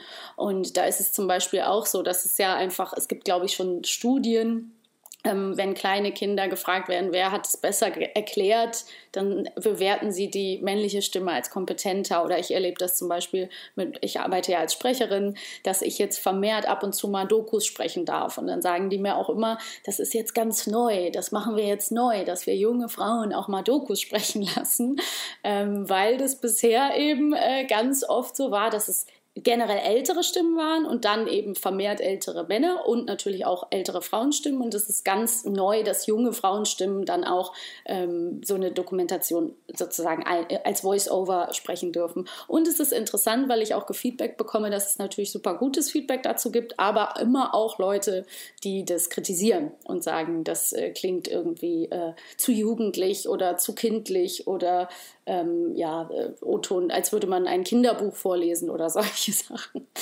Das äh, war nur eine kleine Anekdote aus diesem Bereich. Aber ich finde die gute Anekdote, warte mal noch kurz, äh, weil ich glaube, da kann man auch gut noch mal eine Mini-Runde weiterreden, weil natürlich, wenn wir über Podcasts sprechen und äh, weiblich gehostete Podcasts, dann äh, ist ja das Thema Stimme ebenso im Mittelpunkt. Und ich weiß nicht, wie viel man da drin ruminterpretieren kann, aber äh, kenne ich auch natürlich aus Radiokontexten und so weiter. Also das ist ja nun mal ein Thema. Wer spricht Leuten ins Ohr und wer vermittelt mindestens äh, klischeebedacht welches Image oder welche Sicherheit oder welches Vertrauen? Wie siehst du das denn ähm, in der Podcast-Welt? Also was, wie sehr spielt denn das Thema Stimme da auch nochmal rein in die Frage, wer hört sich welche Podcasts an oder womit fühlt man sich wohl? Was ist man geübt zu hören? Und all diese Fragen, die daran hängen? Also ich kann ganz klar sagen, ich kann mir da auch an meine eigene Nase fassen. Ne? Welche Stimmen finde ich denn, empfinde ich als angenehm? Welche sind ad hoc die ersten, die mir einfallen, die vielleicht Hörbuchsprecher meiner Kind, SprecherInnen, ich sage aber bewusst Sprecher meiner Kindheit sind, die ich vielleicht als besonders ja urig, ähm, gemütlich äh, empfunden habe. Und da ist ja auch gar nichts gegen einzuwenden. Ähm, es ist aber klar, dass vielleicht äh, so eine Umgewöhnung noch etwas braucht. Und um deine Frage zu beantworten, ich glaube, dass es eine große Rolle spielt. Und und ich kann das auch insofern belegen, dass ich mir oft äh, Kommentare durchlese unter neuen Podcasts, Folgen. Es interessiert mich ja auch, neuen Projekten. Und ich schon den Eindruck habe, bei Frauen wird die Stimme immer noch extra bewertet und auch noch anders bewertet. Und man liest öfter äh, die Stimme von der, tolle Themen, aber leider die Stimme von der Host so nervig oder der kann ich ja gar nicht zuhören. Und ich glaube, das ist immer noch was, was man mehrheitlich über Frauenstimmen liest, als man es über männlich gehörte Stimmen, ähm, um das jetzt mal so binär zu sagen, äh, lesen würde. Mhm. Würde ich nämlich auch äh, so befürchten, dass es so ist. Nora. Ja, schöne Anekdote eigentlich aus, aus meinem Start. Ich hätte nämlich fast nicht am Mikrofon gesprochen, weil zum einen ganz am Anfang im Sport hieß es dann immer, na, du musst deine Stimme sozusagen, die muss tiefer sitzen, ja, du musst dunkler sprechen. Das heißt, ich habe gar nicht meinen Stimmsitz finden können, sondern musste immer ein bisschen, habe immer versucht, so ein bisschen mehr Bass da reinzukriegen und so. Das funktioniert natürlich überhaupt nicht, weil man sich damit maximal die Stimme kaputt macht und sich auch nicht wohlfühlt beim Sprechen, weil man schon sozusagen sich und seiner Persönlichkeit keinen Ausdruck verleihen kann, weil das ist ja Stimme ursächlich. Das ist ja alles, was ich habe, wenn ich in einem Podcast spreche und es kein Bild gibt. Und in einer Stimme schwingt ja auch Stimmung immer schon mit und man hört einfach, ob sich jemand wohlfühlt oder nicht. Und als zweites habe ich von der Sprechtrainerin äh, ein Feedback bekommen, dass meine Stimme kaputt sei. Und danach habe ich dann tatsächlich erstmal aufgehört und gedacht, okay, du wirst nie an irgendeinem Mikrofon sprechen können, das ist vorbei. Und es hat echt lange gedauert und viel Sprecherziehung, die ich dann selber finanziert habe, bis ich mich wieder getraut habe, mich ans Mikrofon zu setzen. Deswegen auch ähm, ist diese Kritik an der Stimme ganz schlimm, weil sie einfach Kritik an der Persönlichkeit ist. Und das versuche ich in meinen Podcast-Seminaren tatsächlich zu vermitteln, dass äh, Menschen sich nicht so viel Gedanken darüber machen sollen, wie andere Leute ihre Stimme finden. Also, dass es um das Thema geht, um den Inhalt und die Stimme dazu, die findet sich, sobald sich Menschen trauen zu sprechen und sozusagen ähm, sich zu öffnen.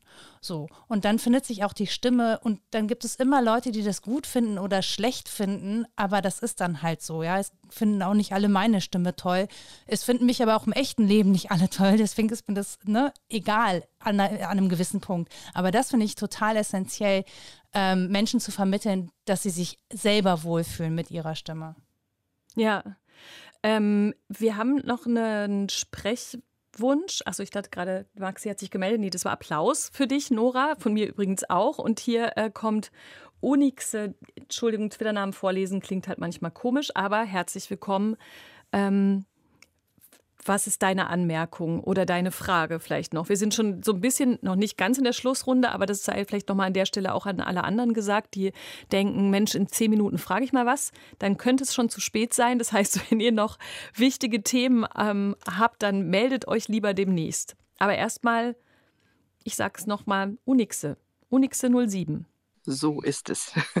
also, okay. Hallo. Hallo zusammen. Also ähm, ich ähm, habe jetzt spontan ähm, einen Sprechwunsch gehabt, weil es geht tatsächlich um die Stimme.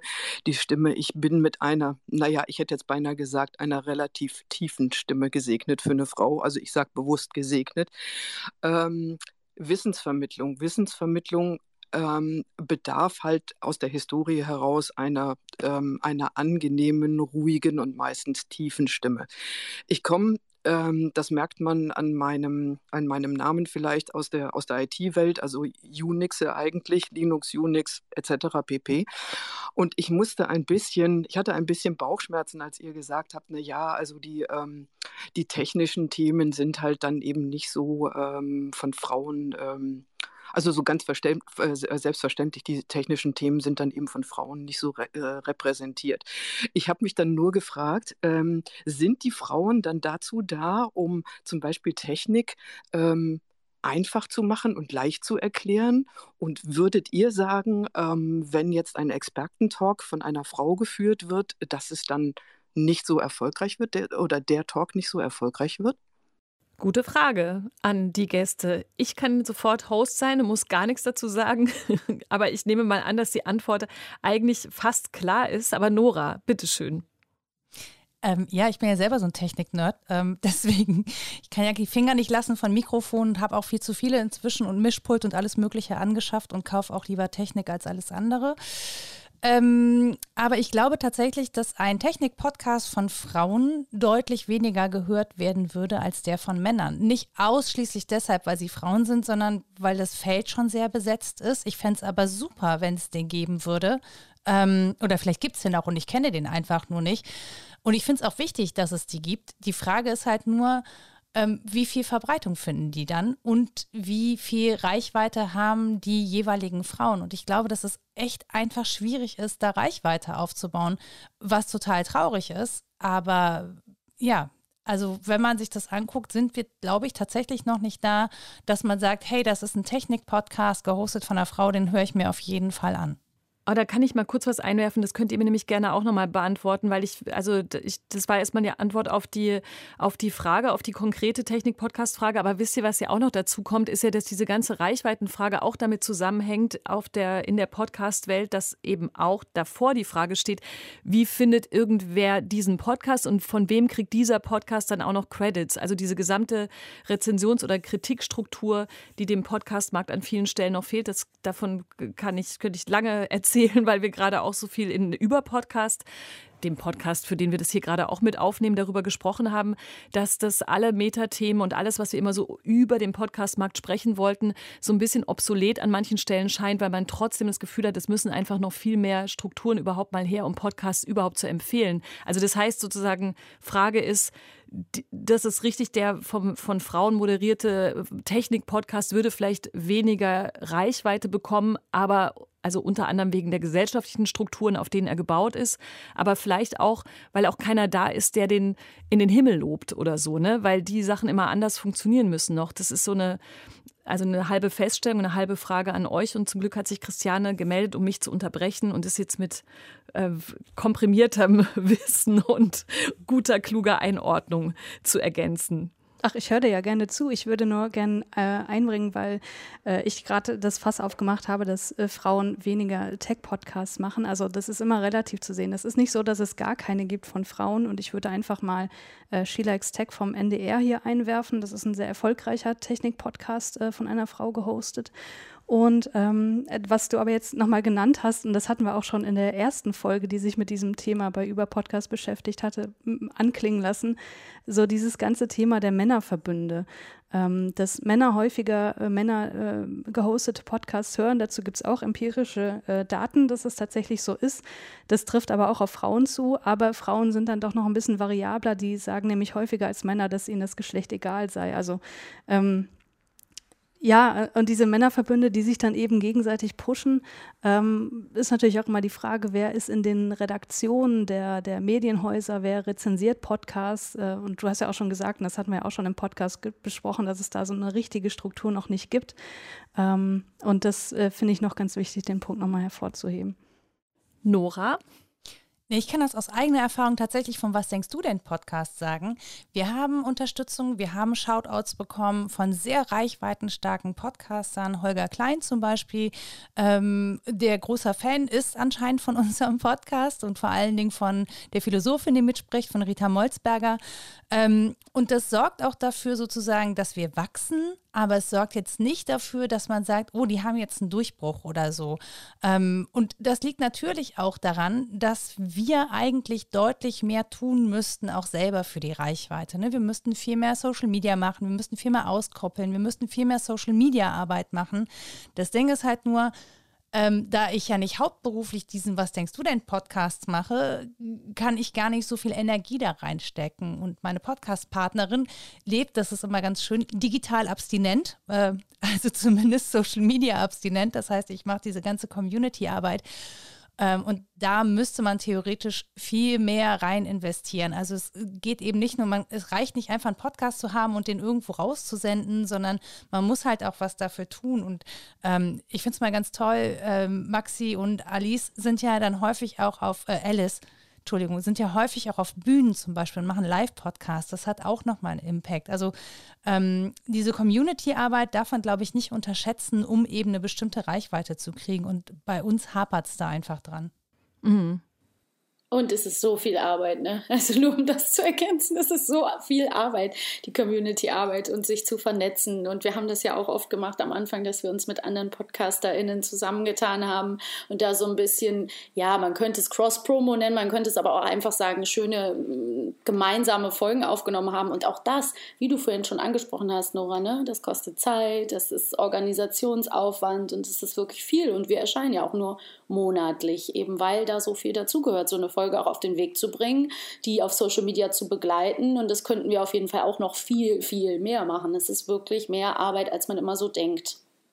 Ja, genau. Und meine These ist halt immer noch dazu ergänzt, dann ist auch die Frage, wenn man die Social-Media-Arbeit macht, okay, ich mache jetzt einen Podcast für Deutschland von Kultur oder zwei. Das heißt, das ist nochmal für mich eine ganz andere Welt. Aber ich glaube trotzdem, dann muss diese Arbeit ja auch nicht nur auf mögliche Hörerinnen und Hörer stoßen, sondern möglicherweise doch auf eine noch nicht vorhandene Struktur, die dann nochmal das weiter pusht und die dann nochmal in so eine, äh, weiß ich nicht, Kritiker oder Rezensenten oder wie auch immer Rolle geht, auf jeden Fall die, die natürlich in anderen, bei anderen Kulturprodukten ja da ist normalerweise. Also wenn Verlage Bücher rausbringen zum Beispiel. Vielleicht darf man sich da jetzt nicht verlieren, aber Christiane hatte sich noch gemeldet und dann haben wir noch zwei Sprechwünsche und dann sind wir auch irgendwann mal fertig für den heutigen Tag. Aber erst Christiane. Ich wollte nur noch mal sagen, ich glaube, keine von uns findet das irgendwie schlecht, dass es Männer-Podcasts mit einer riesen Reichweite gibt. Die machen ihre Sache halt auch richtig gut und äh, denen sei das total gegönnt. Ähm, ich glaube, was, was mir noch wichtig ist, dass aber solche Podcasts auch sich ihres Privilegs bewusst sind und sich auch ihrer Verantwortung, wenn sie eben andere Podcasts empfehlen. Und ich will jetzt nicht irgendwie für eine Quote plädieren oder so, aber äh, es gibt viele Podca Podcasts von Frauen und nicht-binären Personen und äh, die sind so, so gut. Da geht es nicht darum, dass man jetzt irgendwie was empfehlen sollte, nur damit man mal was von einer Frau empfohlen hat, sondern sich die Sachen halt anhören und äh, die empfehlen, die einem wirklich am Herzen liegen, weil da gibt es da gibt's unendlich viele Sachen darf ich gerade zwischendrin noch mal eben rein, bevor und zwar ja ja mach noch kurz. Ja genau ganz kurz. Mir fällt gerade mhm. ein also wir können es ja ganz einfach machen ähm, damit alle was davon haben. Eine Frau ein Mann Technik Talk oder Technik Podcast es gibt die Reichweite es sind alle angesprochen und alles ist wunderbar. Sehr gut. Danke dir danke, dass du dich hier auch gemeldet hast. Wir haben noch äh, gar nicht zwei, sondern eine. Janine Funke ist noch am Start. Janine. Ah, ich, ich habe irgendwie, war mein Internet gerade weg. Hallo.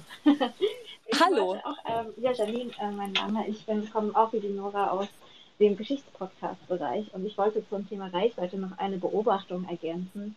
Und zwar, ähm, wenn man auf der Suche ist nach Hosts für einen Podcast oder für ein neues Podcast-Projekt, schaut man eben auch schon, wer hat denn viel Reichweite. Und da ist dann so manchmal so ein bisschen so ein, ja, so ein Kreislauf, der sich ergibt, weil wenn es einen Player gibt, die einfach sehr große Reichweite haben, ist es super schwierig, eben als Frau angesprochen zu werden, um dann einen Podcast zu hosten, weil man will ja die Reichweite, damit er gehört wird, etc. etc. Und da dann reinzukommen, ist super schwierig. Aber vielleicht ähm, ja, gibt es ja Ideen oder Möglichkeiten, wie man, ja, wie man dem entgegen oder wie man das so ein bisschen aufbrechen kann, um eben mehr Diversität in bestimmte Felder zu bringen.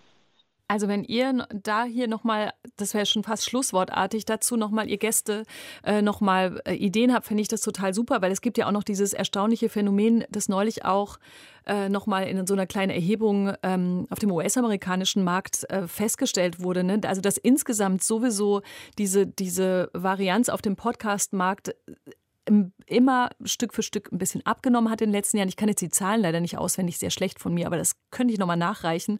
Ähm, weil, also und damit sozusagen festgestellt wurde, dass es eine sehr große Gewöhnungssituation auch immer gibt zwischen Menschen und ihren Lieblingspodcasts, was ja vielleicht auch nochmal die Sache noch ein bisschen schwieriger macht, in einem ähnlichen Themenbereich dann neu zu starten und äh, was aufzubauen, wenn auch noch der, der, die übliche Podcast-Hörerin gerne auch bei den gleichen Stimmen und den gleichen Leuten im gleichen Themenbereich bleibt.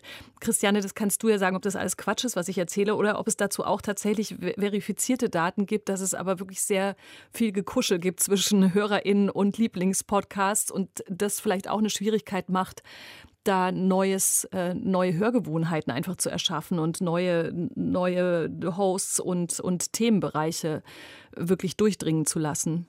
Ja, das ist eine total spannende Frage, die du da aufbringst. Leider kann ich dazu nicht so viel sagen. Also, was, du hast jetzt so diesen zeitlichen Verlauf angesprochen, ne, wie sich solche äh, wir nennen das parasozialen Beziehungen etablieren. Wir wissen nur, dass das bei Podcasts besonders gut geht, eben aufgrund dieser Intimität, die immer wieder diskutiert wird, dass die Leute direkt im Ohr sind, äh, wenn man das Ganze mit Kopfhörern hört und so weiter und dass die Leute über sehr persönliche Sachen teilweise sprechen, äh, über private Dinge und so weiter. Aber wie lange das jetzt dauert ähm, und ja, wie schnell sowas etabliert wird, wie schnell man sozusagen auch einen neuen Lieblingspodcast entwickelt, äh, dazu liegen meines Wissens nach noch gar keine Daten vor. Vielleicht ist es auch gut, dass es die Hoffnung nicht kaputt macht, dass nicht dabei rauskommt. Es dauert sehr viele Jahre, bis sich Menschen von Lieblingspodcasts trennen, was ja gut ist für die Lieblingspodcasts, aber nicht so gut für die Leute.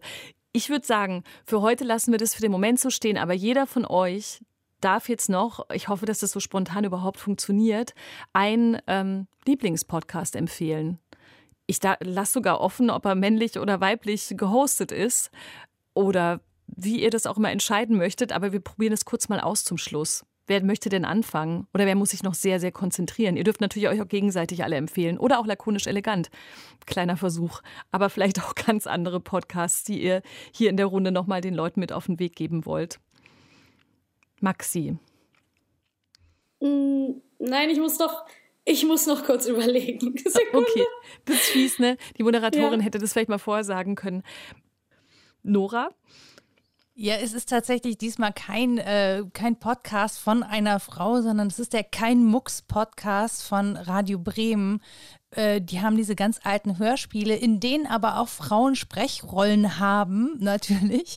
Ähm, und ich finde die einfach großartig. Ich weiß auch nicht warum, aber mich beruhigen diese alten Krimi-Hörspiele, auch wenn es Krimis sind. Ähm, und ich das gar nicht höre eigentlich. Also ich höre grundsätzlich eher nicht dieses Genre Krimi und True Crime und so. Das ist mir eigentlich alles zu aufregend. Aber in dem Fall diese 50er, 60er Jahre Hörspiele, ich finde die leider sehr gut. Jetzt, ich komme mir vor wie so eine gemeine Lehrerin, die jetzt sagt, so, und jetzt ihr nochmal, wer meldet sich denn noch? Aber ich lasse es auch wirklich so einfach so stehen. Ich will auf gar keinen Fall Quälereien am Schluss der Runde haben. Aber wenn ihr noch was habt, schmeißt es einfach gerne in die Runde. Ich würde auf jeden Fall natürlich Rise and Shine auch wieder empfehlen, der ja eben schon genannt wurde. Höre ich jede Folge. Es ist einfach eine unfassbare Qualität, die die beiden abliefern und das auch schon so lange. Ähm, das kann ich nur immer wieder sagen. Wer ähm, Lust hat auf was äh, Leichtes, Lustiges, es ist ja auch immer ähm, Comedy, ist ja auch immer noch so ein Bereich, wo man ähm, nicht cis-männliche äh, Personen noch mit der Lupe suchen kann. Da gibt es zum Beispiel den Podcast, da muss man dabei gewesen sein. Das ist von der Band Blond, von den zwei Kummerschwestern. Den höre ich immer sehr gerne, wenn ich was Leichtes zur Ablenkung äh, hören will. Das sind zwei deutschsprachige Podcasts. Und ansonsten kann ich natürlich so den den ganzen Stuff äh, auf dem US-amerikanischen Markt, den ich immer gerne höre, diese ganzen ähm, Hidden Brain, Radio Lab, ähm, ja, das sind einfach immer unheimlich gute Inhalte, ähm, auf die ich immer wieder zurückkomme. Sehr schön, Dankeschön. Ich empfehle gleich alle Podcasts unserer Gäste natürlich. Ist ein bisschen cheesy, aber mache ich einfach. Christiane, möchtest du noch? möchtest du noch? Also ich empfehle noch einen Podcast und ich mache das jetzt äh, ganz, ganz antiklimaktisch. Ich empfehle nämlich einen Männer-Podcast, äh, damit das hier auch ein bisschen ausgeglichen ist. Ähm, ist nämlich mein Lieblingspodcast, das E und U-Gespräch von Markus und Benjamin, die diverse äh, Themen aus Kunst und Kultur dort besprechen in sehr ja, äh, detaillierter und aber auch sehr, sehr locker leichter äh, Atmosphäre und man kriegt immer Lust, sich danach selber mit den Themen zu beschäftigen, obwohl man davor noch nie was davon gehört hat, was bei mir sehr oft der Fall ist. Also das E und U-Gespräch kann ich sehr empfehlen aber auch beispielsweise von Becky, die wir gerade gehört haben, äh, die Filmlöwinnen bzw. die Kulturpessimistinnen für alle, Unbedingt. die sich für Popkultur interessieren. Yes. Ich muss noch ganz schnell was nachreichen, nämlich Kein Mucks wird auch mitproduziert von Lina Kokali, die auch die äh, Der nasse Fisch Hörspiele gemacht hat, also die Hörspielproduktion zu Babylon Berlin. Ähm, großes Shoutout auch an Lina bitte an der Stelle. Super, und ich als lakonisch elegant Vertreterin kann auch sagen, das E- und U-Gespräch kennen wir natürlich auch und haben am Anfang immer überlegt, sind wir jetzt Konkurrentin oder finden wir uns einfach alle sehr, sehr gut. Also wir, zumindest unsererseits kann ich das auf jeden Fall auch weitergeben. Dankeschön. Ich fand super diese Runde. Es hat mir wahnsinnig viel Spaß gemacht. Erster Twitter-Space von Deutschlandfunk Kultur für Über-Podcast. Dieses Gespräch wird morgen als äh, Über-Podcast auch erscheinen im Laufe des Tages am Internationalen Frauentag, sage ich nochmal dazu. Ich bedanke mich sehr bei den Gästen, logisch logischerweise, aber auch echt wirklich richtig sehr bei diesem tollen Publikum. Das hat wahnsinnig viel Spaß gemacht, äh, so viel Reaktionen und, und nochmal Gesprächsideen und Themenabbiegungen äh, von euch zu kriegen. Das war sehr, sehr toll.